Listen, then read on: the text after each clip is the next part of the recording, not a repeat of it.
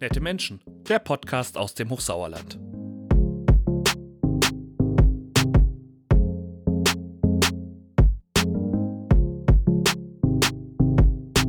Hallo und herzlich willkommen, Josef Lumme. Schön, dass du da bist. Ja, ich freue mich auch, dass ich hier sein darf und dass wir etwas plaudern können über das, was uns heute bewegt.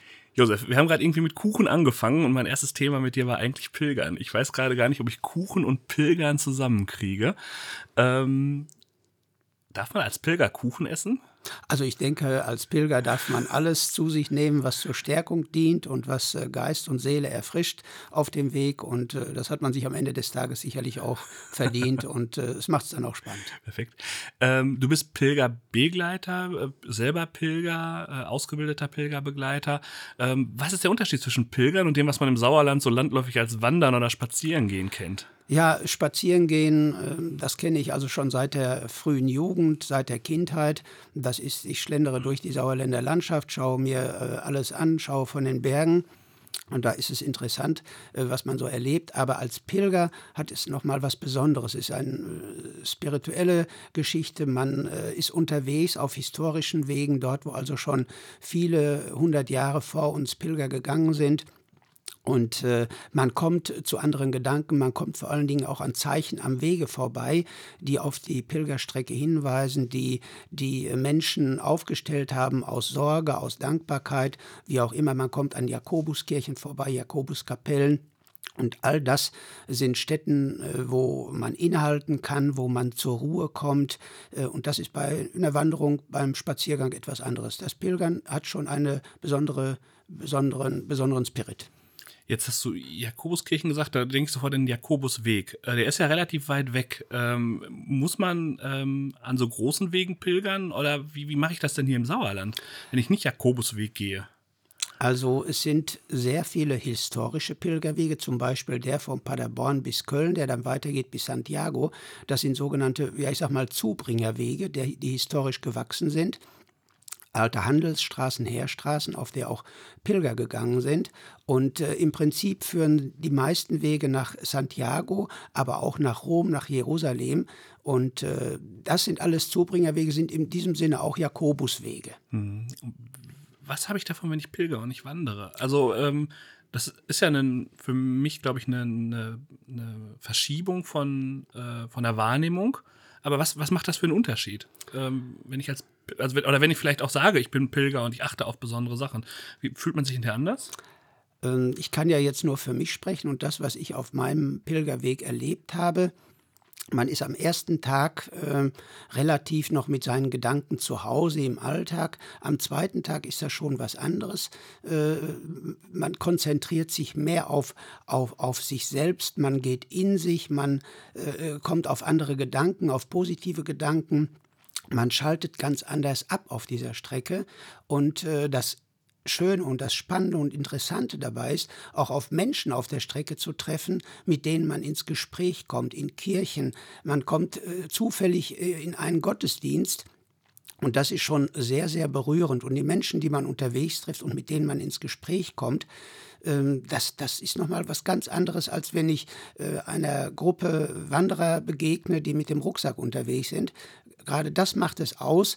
Und für mich ist das alleine Pilgern das Entscheidende. Das alleine Pilgern und nicht in der Gruppe. Hm, okay. Ähm, dass du halt immer wieder zwischendurch Begegnungen haben kannst und nicht von der Gruppe auch abgelenkt wirst. Genau so ist das. Also ich kann mich auf mich konzentrieren. Ich kann mir die Strecke selbst einteilen. Ich habe also im letzten Jahr äh, eine längere Strecke laufen müssen, um ein Quartier zu finden, um eine Herberge zu finden. Das waren dann am Ende des Tages 46 Kilometer. Das war eine Menge Zeug. Ja.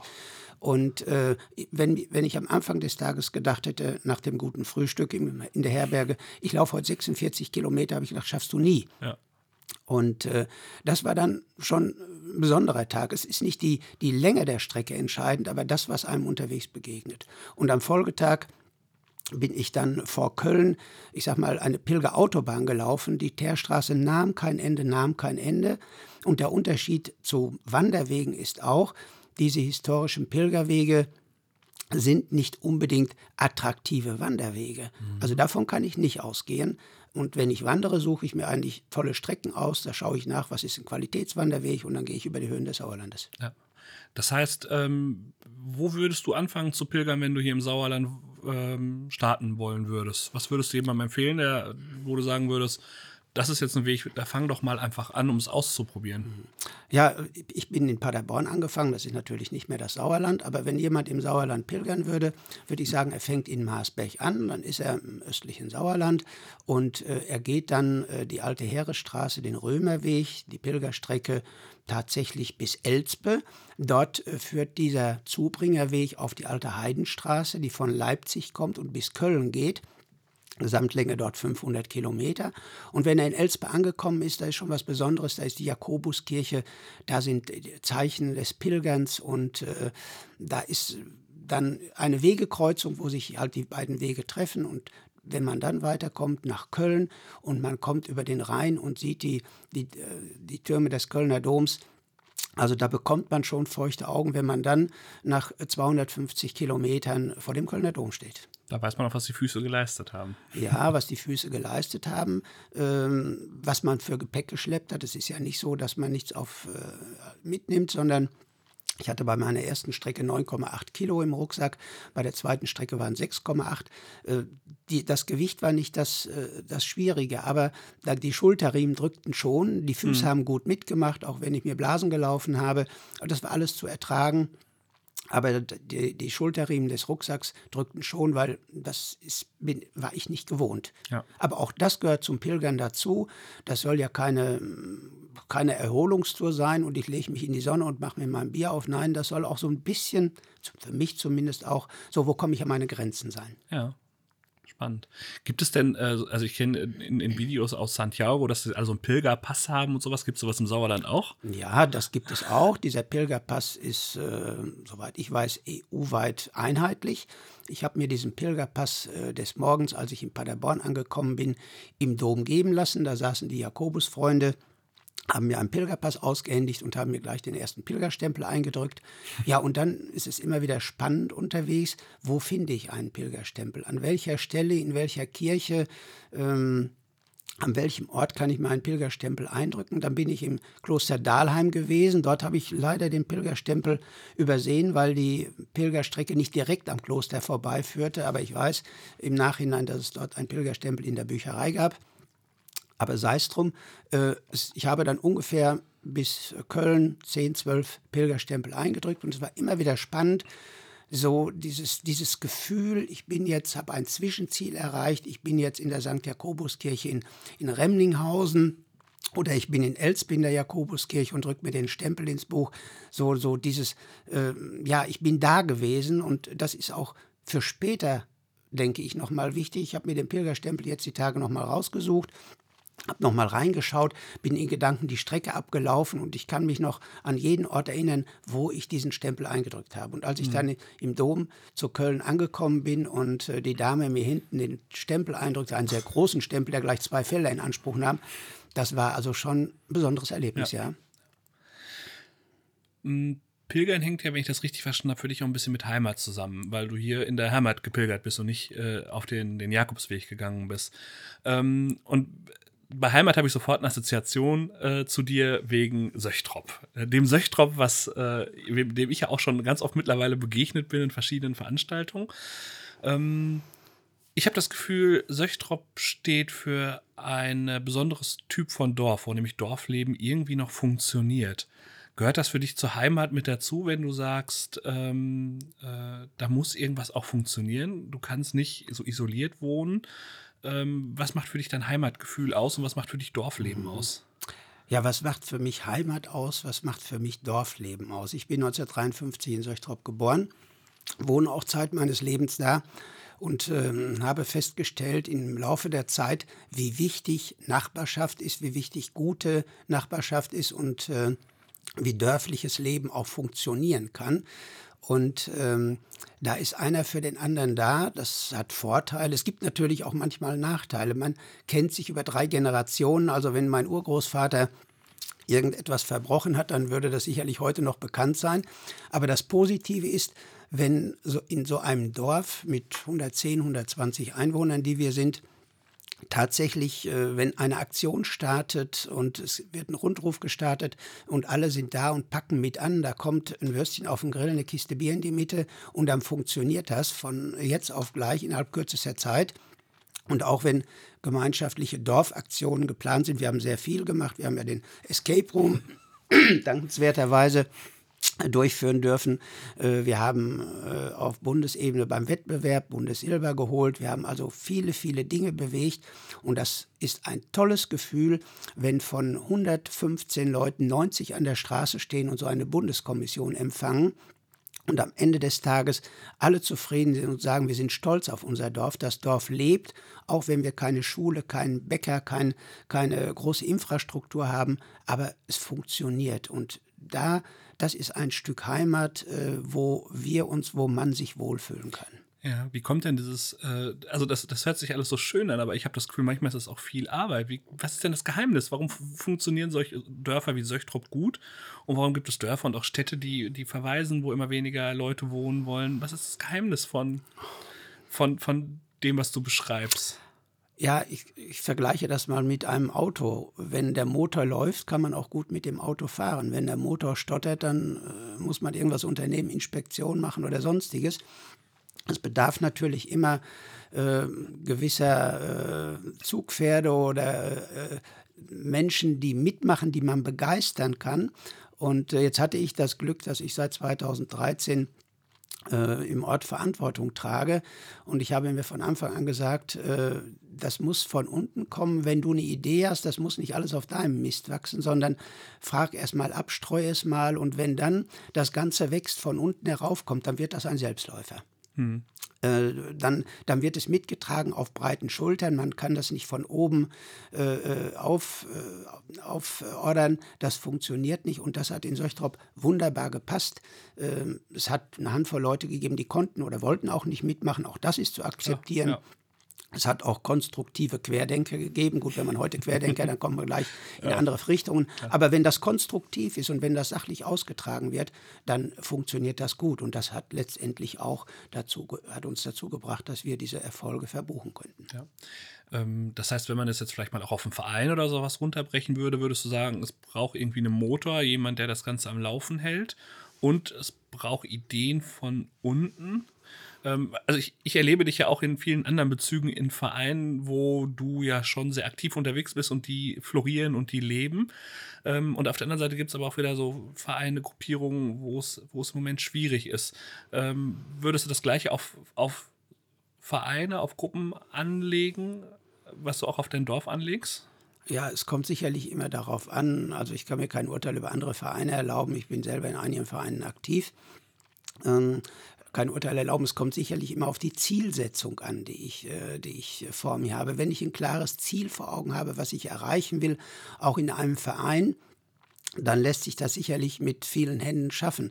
Aber ich muss auch als Verantwortlicher rechtzeitig erkennen, was geht und was nicht geht. Und ich muss auch in der Lage sein, zu, sein mich zu korrigieren, was zurückzunehmen und sagen, wisst ihr was, Jungs, das war Quatsch, was ich da mhm. äh, äh, gemacht habe oder gesagt habe, da muss man in der Lage sein. Ich sage auch immer, äh, hört sich jetzt vielleicht etwas massiv an, man muss auch urinresistent sein. Ich darf nicht sofort die Flinze ins Korn schmeißen, wenn ich in irgendeiner Form angegriffen werde. Ja. Und das macht es letztendlich aus. Natürlich hat man als Verantwortlicher, ob im Verein oder sonst wo, manchmal auch schwierige Situationen, äh, weil es eben Personen gibt oder man fühlt sich angegriffen in irgendeiner Form, aber da sollte man nicht aufgeben. Und äh, das ist, glaube ich, das Wichtigste, mh, mm, dass man dann auch zuhört, Dinge wahrnimmt und nicht unbedingt seinen Kopf durchsetzt. Du hast eben im Vorgespräch von einer Situation erzählt, wo du nach Hause gelaufen bist nach ein oder zwei Bierchen. Ähm, ist das Bierchen wichtig, dass es läuft? Also es muss nicht zwingend dabei sein, das ist einfach so. Aber äh, ich habe festgestellt, dass äh, gerade in so einer geselligen Runde, ob das nun Kaffee und Kuchen ist, wie wir das ja heute Morgen erleben, oder auch am, nach Feierabend die Flasche Bier, das Ganze schon etwas lockerer macht. Es muss nicht zu viel sein, aber es ist, äh, ja, wie soll ich sagen, es gehört irgendwie dazu, das, das Getränk, ob es nun Bier ist, sei dahingestellt, aber äh, in geselliger Runde kann es auch ein Glas Wein sein oder mhm. anderes, aber ich finde schon, es, es bricht so ein bisschen die Stimmung und es hält die Leute auch beieinander und äh, die sagen, es lohnt sich hier zu sein. Also nicht wegen des Bieres, aber die wissen, dass, dass es dann schön wird. Ja, und ich höre da auch so ein bisschen so eine Paarung raus. Also auf der einen Seite schafft das Dorf oder der Verein Leistung, ja, war Bundessilberdorf, ähm, aber auf der anderen Seite gehört halt auch Geselligkeit und, äh, und Spaß auch dazu. Mhm. Ähm, geht das, geht das, muss das, geht das nur miteinander oder kann man das auch trennen? in so einem Dorf oder im Verein oder in dem, was man freiwillig macht. Also ich will jetzt nicht von Arbeit sprechen. Ja, also äh, die Erfolge haben wir schon gebührend gefeiert. Wenn jeder äh, nach dem Erfolg äh, sich auf sein eigenes Sofa zurückgezogen hätte und hätte zu Hause seine Füße hochgelegt, wäre die Stimmung nicht so lang anhaltend gewesen. Aber dadurch, dass wir halt nach den entsprechenden Auszeichnungen auch immer noch in unserem zentralen Raum in dem alten Backhaus waren und das Gebühren gefeiert, gebührend gefeiert haben, natürlich auch mit, äh, mit den entsprechenden Getränken, da hat das nochmal einen anderen Zusammenhalt gegeben. Und man kommt auch in diesen lockeren Gesprächen auf ganz, ganz andere Themen, auf neue Ideen, da wächst was, äh, man reicht sich wieder die Hand, wenn man vorher vielleicht zu streng war, aneinander geraten ist, komm, lass gut sein und Prost. Und dann geht das alles wieder. Auch das gehört zu einem, äh, zu einem äh, Erfolg dazu, äh, die alten Grabenkrämpfe einfach äh, hinter sich zu lassen und zu sagen, lass uns nach vorne gucken, was steht als nächstes an. Und da haben wir sehr, sehr viel mit umgesetzt. Und ich habe auch festgestellt, dass wir gerade kritische Leute mit ins Boot geholt haben. Und ähm, das war auch so ein bisschen Taktik, die kritischen Leute mit in die Verantwortung zu nehmen, mhm. mit an den Vorstandstisch zu holen und nicht nur in der dritten Reihe mosern zu lassen, sondern zu sagen, Mensch, komm, du hast eine tolle Idee und ja. dann komm mal nach vorne, geh mit in die Verantwortung, mal gucken, wie wir es umgesetzt bekommen. Ja. Also ist schon ein Unterschied ob ich äh, äh, auf der einen Seite sitze als Kritiker oder auf einmal Verantwortung habe, ähnlich wie wir das jetzt in der Politik sehen. Klar. Ja, natürlich. Und es wird manchen auch gut tun, die die ganze Zeit nur äh, am Meckern sind, äh, wenn man jetzt an Corona denkt, auch mal Verantwortung zu übernehmen. Genau so ist das.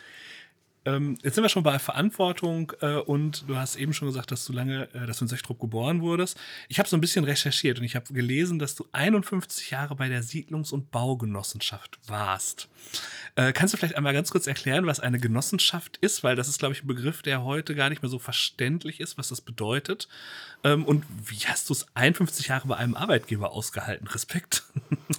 Ja, aus, ausgehalten äh, sicherlich äh, nicht der, der richtige Ausdruck. Aber mein Vater sagte immer, Junge, äh, du bist nicht der Größte und Stämmigste, du gehst zur VEW, zur Post oder zum Finanzamt, da können wir dich gut unterbringen. Aber der Zufall wollte es, dass ich dann bei der Siedlungs- und Baugenossenschaft in Meschede gelandet bin, 1969, am 1. August.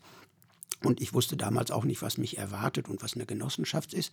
Ich habe das dann aber relativ schnell in den drei Ausbildungsjahren gelernt. Ich musste nach Düsseldorf zur Berufsschule. Das war so die erste Großstadt, die ich kennengelernt habe.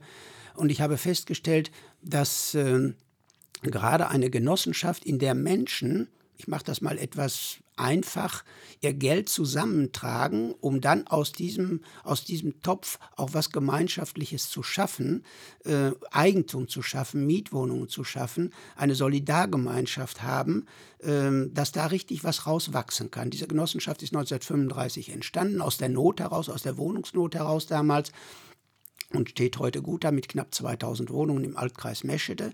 Und es ist halt die Solidargemeinschaft, die eine Genossenschaft trägt, die das Fundament bildet und die letztendlich eine Plattform in diesem Falle als Wohnungsgenossenschaft bietet, äh, ein gutes Zuhause zu finden. Und das Wichtigste bei einer Genossenschaft ist, das Mitspracherecht. Es ist demokratisch aufgebaut. Die Mitglieder wählen, einen, wählen eine Vertreterversammlung, beziehungsweise die Vertreterversammlung einen Aufsichtsrat, der Aufsichtsrat einen Vorstand, der Vorstand eine Geschäftsführung. Also es ist demokratisch aufgebaut. Es hat jeder Mitspracherecht und das Geld, was ich einbringe, wird entsprechend verzinst. Ich bekomme eine Dividende dafür äh, oder es bleibt halt im Topf und wird dann für die Solidargemeinschaft wieder verbraucht. Du hast das auch mit Schülerinnen und Schülern mal gemacht, hast du mir erzählt. Ähm, was war da das Projekt? Ja, ähm, 51 Jahre äh, in der, einer, äh, ausgehalten bei einer Genossenschaft, äh, da, das hat mich geprägt, muss ich sagen. Ja. Ich bin mit sehr vielen Menschen in Kontakt gekommen in dieser Zeit und ich muss sagen, als ich mit 16 Jahren meine Ausbildung angetreten habe, da sind Menschen in die Wohnung gezogen, die waren vielleicht 25, 30. Und als ich in den Ruhestand gegangen bin, waren die ja 50 Jahre älter. Hm. Da war seinerzeit die junge Frau, die junge Familie. Und jetzt, wo ich aus, ausgeschieden bin, äh, waren es alte Menschen, die zu mir, die, die ich im Prinzip ein Leben lang begleitet haben oder die mich auch begleitet haben ja. und mich geprägt haben. Und ähm, diese, dieses Berufsleben hat mich gerade in den letzten 20 Jahren derart geprägt, dass ich festgestellt habe, dass ein ja, dass das wirtschaftliche Denken gerade bei jungen Familien, bei jungen Leuten ein anderes geworden ist. Unsere Konsumgesellschaft verleitet viele junge Menschen dazu, die noch nicht so haushalten können, Dinge anzuschaffen, die sie sich eigentlich gar nicht leisten können, auf Raten zu kaufen. Das wird ja heute alles leicht gemacht. Äh, wir haben Handy, äh, Handy zu besitzen und, und viele Dinge auf Pump zu kaufen. Und dabei habe ich festgestellt, dass gerade junge Familien häufig in Schieflage gekommen sind. Äh, die haben sich alles Mögliche angeschafft und haben zum Schluss an das Bezahlen der Miete gedacht oder eben auch nicht gedacht. Mhm. Und dadurch äh, kamen sie in wirtschaftliche Not. Es, es konnte sein, dass sie dann ihre Wohnung verlieren, weil halt äh, die Zahlungen ausblieben.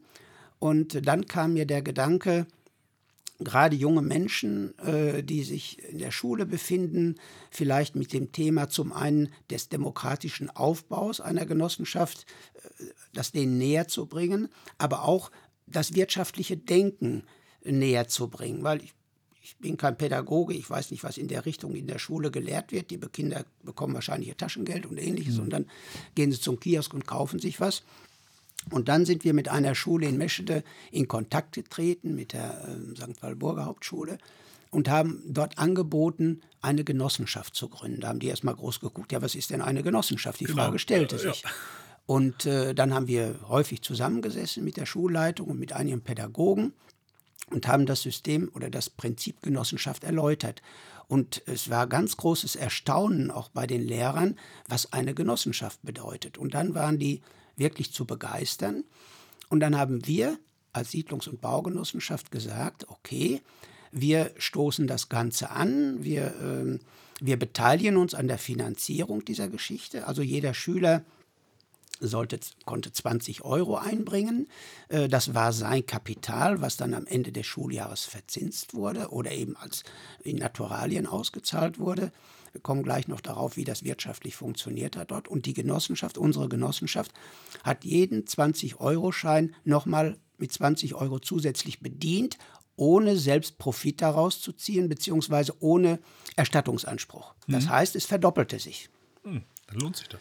Und ähm, die wirtschaftliche Denke lag in der Richtung, dass diese Schule einen Kiosk hatte, äh, an der sich Schüler engagierten und äh, der aber ausgebaut werden sollte, an, der weitere, an, an dem weitere äh, Artikel verkauft werden sollten und so weiter. Und das haben wir unterstützt. Wir haben dann den Umbau finanziell unterstützt und wir haben die, die äh, Kinder, die sich beteiligt haben, mitgenommen in dieser Geschichte. Und sie haben gemerkt, Mensch, das lohnt sich für uns. Äh, wir können die Palette der, der, der Waren erweitern.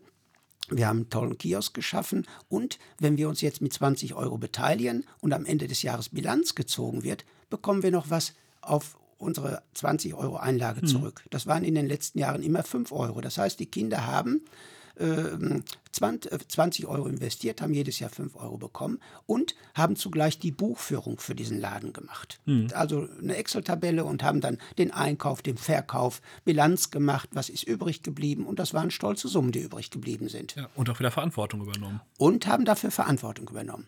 Wir haben dann wie auch bei einer richtigen Genossenschaft. Wir haben die, äh, die, die, Mitglieder gehabt, die wiederum haben einen Aufsichtsrat gewählt, an der sowohl die Schüler, Schülerinnen als mhm. auch Vertreter von uns beteiligt waren, aber die Schüler hatten die Mehrheiten.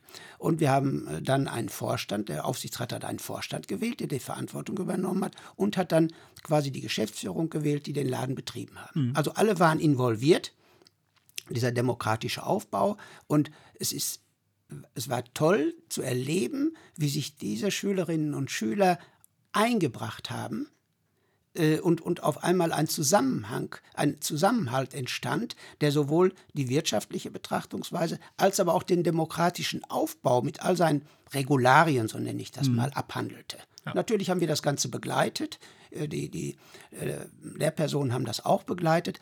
Aber es war eine tolle PR-Geschichte. Es war faszinierend, auch die letzte Mitgliederversammlung. Wir haben am Ende des Tages gab es belegte Brote, die hatten die Schüler geschmiert, jeder bekam seinen 5-Euro-Schein.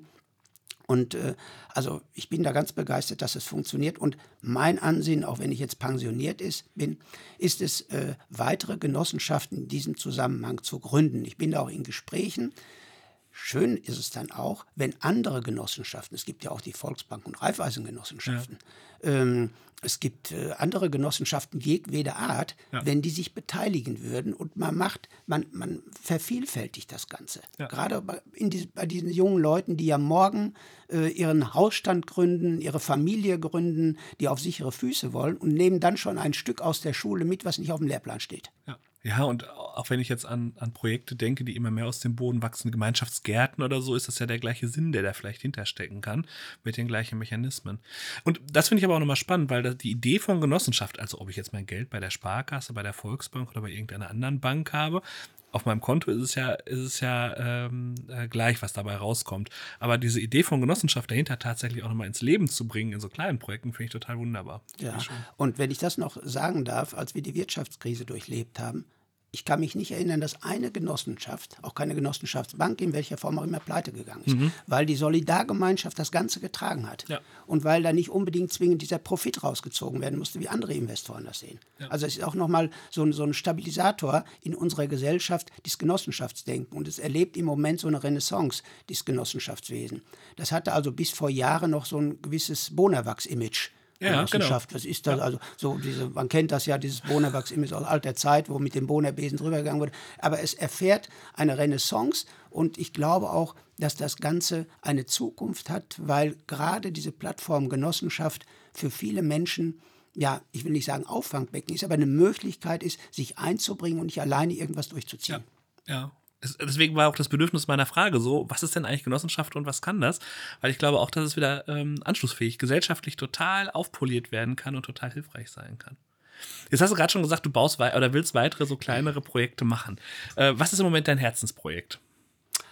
Mein Herzensprojekt ist im Moment äh, die ja, die Pilgerausstellung, wenn ich das mal so sagen darf. Wir ja. haben eben vom Pilgern gesprochen, ja. aber die Pilgerausstellung ist, ist fertig, ist abgeschlossen. Die geht in diesem Jahr das zweite Mal auf den Weg, lagert im Moment noch äh, irgendwo im, im, beim Dekanat im Keller, wird aber bald wieder hervorgeholt. Aber mein Herzensprojekt in diesem Jahr wäre es schon, Schüler, ein, zwei Schülergenossenschaften tatsächlich noch zu gründen. Mhm. Wie gesagt, wir sind auch in Gesprächen. Es sollte aber auch kein Wettbewerb zu freien Anbietern sein, die einen Kiosk betreiben, in welcher Form auch immer. Aber ich finde gerade die Verbindung zu Kindern und Jugendlichen in dem Alter ist sehr, sehr wichtig.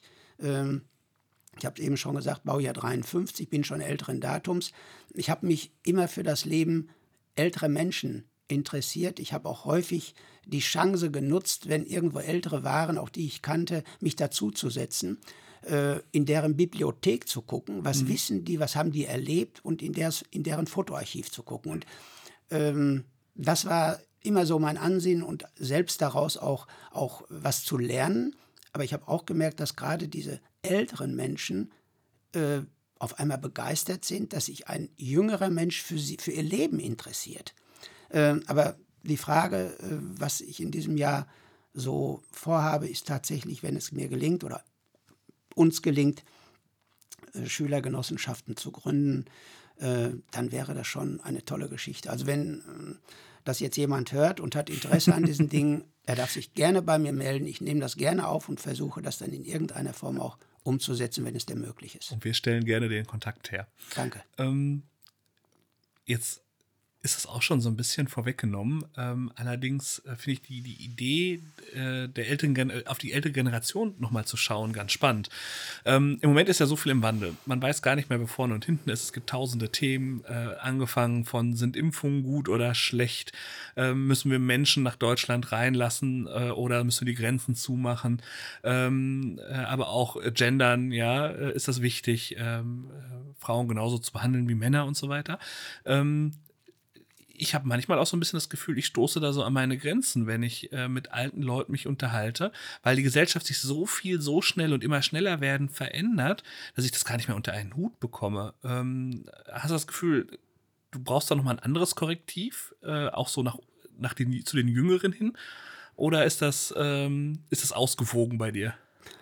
Also ich kann mich jetzt nicht beklagen. Ich komme mit den Älteren gut klar. Ich, ich komme auch gut ins Gespräch. Ich habe im vergangenen Jahr noch eine 100-Jährige bei uns aus der Gemeinde interviewt, ganz begeistert von ihrem Leben erzählt hat. Mhm.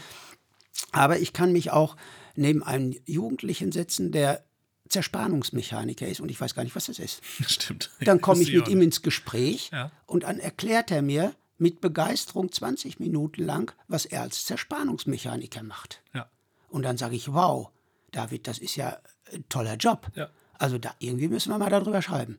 Also mich interessierten die jungen Leute genauso wie die Alten. Und äh, ich glaube, dass ich da gut aufgestellt bin, weil ich mich für beides interessiere.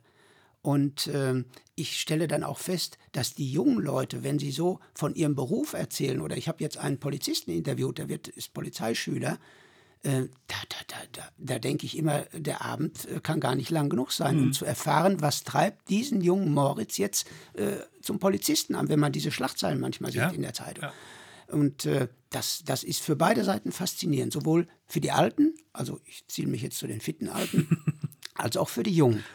Und äh, das, ja, jederzeit. Aber ich glaube, da habe ich, ich komme mit dem Alter, sowohl jung als alt, gut klar. Ja. Und ich merke auch dann in den Gesprächen, na gut, das bringt nicht viel, das funktioniert jetzt nicht, dann ist es erledigt. Ja. Aber das ist ganz, ganz wenig der Fall. Ich könnte im Moment keine drei, vier Dinge aufzählen, wo ich sage, äh, das hat nichts gebracht.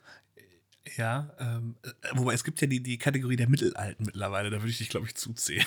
Dann ist ja jetzt, glaube ich, so neu. Ähm, aber ich glaube, zuhören ist der Schlüssel bei dem Ganzen, was du gerade geschildert hast. Also, dass du Menschen zuhörst ähm, und das macht ja auch nochmal, glaube ich, einen großen Unterschied mhm. ähm, und neugierig bist und neugierig geblieben bist auch. Ja, neugierig bin ich in jedem Falle und äh, meine Nichten, die sagen schon mal, Mensch, frag doch nicht so viel und sei doch nicht so neugierig, wenn die dann mit ihrem Freund kommen oder so, die entschuldigen sich quasi. Mhm. Ähm, ich habe es in den letzten Jahren habe ich die Technik eingesetzt. Wenn ich dann zu einem Interview gegangen bin, ich bin für die Heimatnachrichten für uns auch zuständig, die einmal im Jahr herausgegeben werden, dann ist es mir häufig lieb, wenn ich äh, eine dritte Person dabei habe, die sich mit äh, meinem Interviewpartner unterhält und ich lasse ein Diktiergerät mitlaufen und setze einfach da, mhm. lasse es mitlaufen, um es später auch zu Papier zu bringen. Ich werfe eine Frage in den Raum und schon sind die im Gespräch ich lasse das auch so laufen, äh, grätsche kaum dazwischen, sondern ich merke einfach, dann sind die authentisch. Mhm. Und dann kann ich das hinterher auch authentisch aufs Papier bringen und rüberbringen. Ja. Und das ist, glaube ich, das Wichtige. Ich habe früher ganz oft den Fehler gemacht, muss ich eingestehen. Leute nicht ausreden lassen, nicht zugehört, mein Thema eingebracht, mhm. weil das andere interessierte mich nicht. Und ab einem gewissen Alter, zumindest bei mir, habe ich eingesehen, das ist der falsche Weg. Das Zuhören ist das Entscheidende und äh, dann mal nachfragen, antitschen, was, was, äh, was hat dazu bewogen, das eine oder andere zu machen. Aber das ist schon ein wichtiges äh, Sinnesorgan, das mhm. Ohr und das Auge auch. Man erkennt sofort im Gegenüber, wie offen ist er und äh, gibt es auch mal feuchte Augen, die es auch gegeben hat. Ähm, und dann das wahrzunehmen und äh, ja, und dann nach Hause zu gehen, darüber nachzudenken, das ist so so mein Ding und äh, versuchen, das dann gerade, wenn ich unterwegs bin, ob es nun eine Wanderung, Spaziergang oder eine Pilgertour ist, äh, das kommt dann alles wieder hoch und äh, ja, wird verarbeitet. Hm. Ich finde das eine ganz spannende Perspektive, ähm, sich mit älteren Leuten zu unterhalten, um auch noch mal so ein bisschen rauszuhören. Ähm, jetzt bist du älter als ich. Ähm, und mich bewegt in diesem Kontext immer die Frage, wenn du jetzt an Jüngere denkst, wenn du vielleicht an deine Nichten denkst, hast du Angst vor der Zukunft? Äh, hast du Angst, dass es irgendwie denen schlechter gehen wird? Ähm, oder machst du dir Sorgen darum? Ähm, ich aus meiner Perspektive denke, ja, vielleicht habe ich noch nicht die Lebenserfahrung, das gut abzusehen und habe noch nicht so viel äh, Erfahrungen gesammelt, dass ich jetzt mit einem guten Gewissen sagen kann, ähm, wir müssen so, können so weitermachen oder es, äh, wir müssen was verändern. Wie ist es mit deiner längeren Perspektive? Wie guckst du darauf? Also wenn ich jetzt 50 Jahre jünger wäre, ja. und hätte noch die Perspektive, 60 Jahre zu leben, ich, es, es kommt ein mulmiges Gefühl auf bei mir. Aber ich glaube, das ist unseren älteren Herrschaften, die vielleicht schon nicht mehr da sind, auch so gegangen. Jeder hat so in seine Richtung geguckt, jeder ist in seinem Paar Schuhe gelaufen. Aber wenn ich die Schnelligkeit der heutigen Zeit sehe, Thema äh, Klimawandel oder auch die Unruhen in der Welt und all das, was damit einhergeht, es ist ein mulmiges Gefühl. Und wenn ich so meine Enkeltochter sehe mit ihren fast zwei Jahren, dann denke ich, was wird da noch alles auf sie zukommen. Aber ich bemühe mich, und das gelingt mir, denke ich auch, keine negative Perspektive mitzugeben. Mhm. Was haben diese jungen Menschen denn davon, wenn wir denen alles grau in grau malen? Die werden ja eines Tages die Frage stellen, ja, warum bin ich denn überhaupt hier, wenn, wenn ihr schon keinen positiven Blick mehr habt? Also äh, ich denke, da muss man auch einen positiven Touch den jungen Leuten mitgeben, damit die auch merken, Mensch, es lohnt sich was zu tun und nicht zu resignieren. Ja. Aber auch mit dem Hintergedanken, äh, dass irgendwo Ressourcen begrenzt sind, dass, dass die vollen Regale nicht alles sind, sondern dass es nicht selbstverständlich ist, dass ich jeden Tag was auf dem Tisch habe oder auch das Tischgebet vielleicht nochmal. Also diese Dinge, also äh, den eigenen kritischen Blick ja, aber nicht unbedingt dieses Negative vermitteln, sondern den positiven Blick, das positive Leben vermitteln, damit die jungen Leute auch Spaß und Freude haben, mitzugestalten und ihre eigene Zukunft in die Hand zu nehmen. Mhm. Ich habe mir Letzte Woche habe ich auf WDR 5 einen Bericht gehört von einer Journalistin, die heute Trauerrednerin ist, äh, was bleibt. Mhm. Unter dem Thema Was bleibt. Ich habe mir das Buch bestellt, habe es aber noch nicht vorliegen. Also was bleibt am Ende, wenn wir nicht mehr da sind? Ähm, übrig und dann sollten die jungen Leute, die nach uns kommen, ähm, ja einen positiven Rückblick auf uns haben, die wir nicht mehr da sind. Natürlich wird uns vielleicht auch eines Tages der Vorwurf gemacht, wir haben diesen Planet ausgebeutet, wir haben ihn kaputt gemacht und äh, mit unserem Luxus und mit unserem luxur äh, luxuriösen Leben, viele sagen ja, ich lebe nur einmal, also haue ich alles drauf. Das sollte also nicht der Fall sein. Und ich denke, da müssen wir auch selbst so ein bisschen reflektieren also ich habe immer versucht, äh, meinen Weg zur Arbeit mit dem Fahrrad zu bewältigen und weniger mit dem Auto. Auch heute versuche ich das noch immer hinzubekommen. Äh, das sind nur kleine Ansätze, aber ich denke, auch das muss, muss umgesetzt werden von der Mehrheit, sonst funktioniert das auch nicht mehr. Das ist jetzt so der negative Blick. Ja. Ähm, wir waren gerade schon bei Glauben und bei was, was, äh, was man glaubt und was nach dem Tod vielleicht auch passiert. Hast du das Gefühl, Glaube treibt dich an in dem, was du tust? Was ist Glaube für dich in dem hm. Kontext? Also, hm, was ist Glaube für mich? Ich habe ähm, in vielerlei Hinsicht schon manche kritische Situation in meinem Leben erlebt und ich habe festgestellt, dass ich ohne den Glauben, ohne den Halt, ohne äh, die schmerzhafte Mutter in der Kirche oder ohne das Kerzenanzünden keinen Halt gefunden hätte. Ich, für mich sind gerade in Momenten äh, der Traurigkeit, so nenne ich das mal, äh, diese Dinge sehr, sehr wichtig, um Kraft zu schöpfen. Der, der Glaube hilft dabei, wenn ich den verlieren würde, würde ich resignieren. Und äh, also ich kann nur sagen, für mich, es gibt mir Kraft, es gibt mir Halt, es ist der Strohhalm, der mich hält. Und ähm, das, das ist äh, elementar wichtig, für mich zumindest, ähm, das als, als Kraftquelle so zu nutzen. Ich bin jetzt nicht der regelmäßige Kirchgänger, Corona hat auch dazu beigetragen, das eine oder andere, was um uns herum passiert, auch. Aber wenn es sich einrichten lässt, dann äh, besuche ich schon regelmäßig die äh, die äh, Dinge auf dieser Welt, äh, die für einen Moment inne, um für einen Moment innezuhalten und zu sagen, Mensch, da gibt es noch was anderes als nur da, das, wo ich drauf mhm. sitze oder gerade drauf stehe. Josef, das war ein wunderbares Schlusswort. Ich sage danke dafür, dass du erzählt hast von deinen Projekten, von deinem Leben. Ähm, wer sich bei Josef melden möchte, kann sich gerne bei uns melden. Wir vermitteln dann die Kontakte, wenn es um Genossenschaft Goe geht. Josef, vielen Dank, dass du da warst. Ich danke, zum, dass ich zum Gespräch da sein durfte und freue mich. Danke.